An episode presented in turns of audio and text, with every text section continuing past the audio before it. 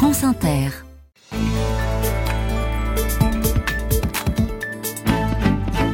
Notre feuilleton, cette semaine, nous sommes avec le marathonien Mehdi Frère, deuxième performeur français sur cette distance. Nous le suivons dans sa préparation olympique qui passe par ce stage au Kenya en altitude avec les meilleurs mondiaux et Massarango euh, l'a accompagné sur place. Et pour l'instant, Mehdi n'est pas vraiment dans l'allure.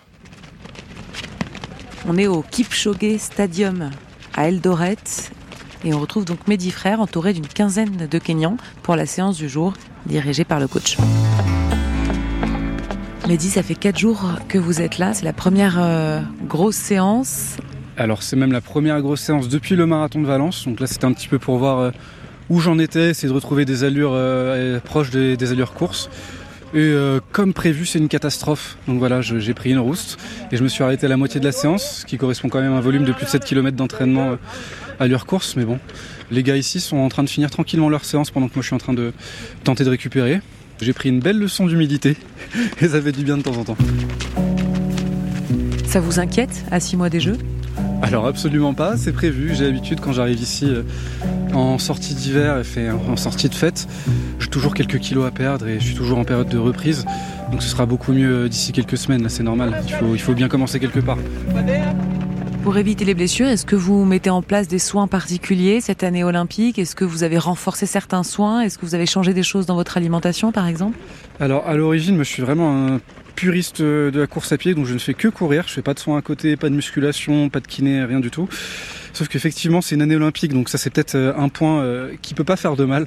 Donc je vais essayer de travailler un petit peu là-dessus, juste éventuellement rajouter un petit peu de musculation, mais pas non plus faire des choses que je sais pas faire. Et euh, effectivement, je vais rajouter euh, des massages pendant que je suis au Kenya, même si c'est plus douloureux qu'une séance.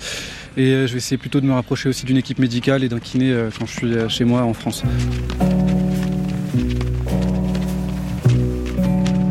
Vous avez raté les Jeux de Tokyo, vous, Mehdi, parce que vous aviez réalisé l'une des meilleures performances françaises. Là, vraiment, être à Paris, c'est indispensable pour vous. Oui, voilà. Enfin, j'ai fait rater les Jeux sur des raisons plus administratives que sportives la dernière fois puisque la France est le seul pays du monde à ne pas avoir changé sa sélection. Ce qui d'un point de vue sportif n'avait euh, pas vraiment de sens, mais bon, les choses ont été faites comme elles ont été faites. Tant pis, c'est comme ça. Là, effectivement, je m'étais dit que je me ferais pas, euh, entre guillemets, voler ma sélection olympique deux fois.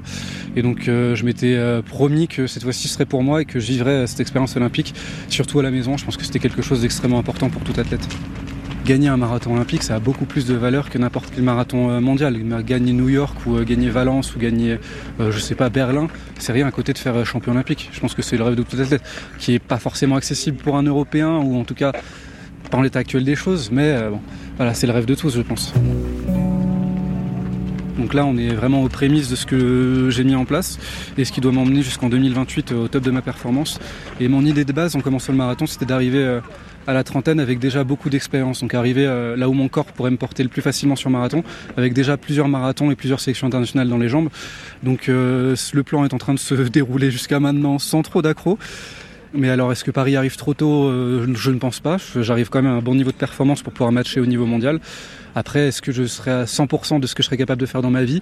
Pas sûr. Voilà, on progresse tout le temps, donc euh, je pense que j'ai encore une belle marge de progression. Un très bon résultat, ce serait finaliste, c'est-à-dire top 8 Ce sera un excellent résultat. Je pense que dans l'histoire du marathon français, ça a dû arriver très peu de fois. Donc euh, effectivement, un top 10, top 8, ce serait un résultat exceptionnel.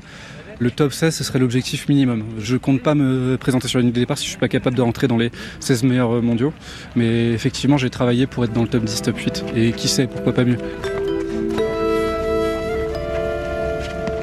Une semaine dans leur vie avec le marathonien Mehdi Frère que vous retrouvez aussi sur franceinter.fr.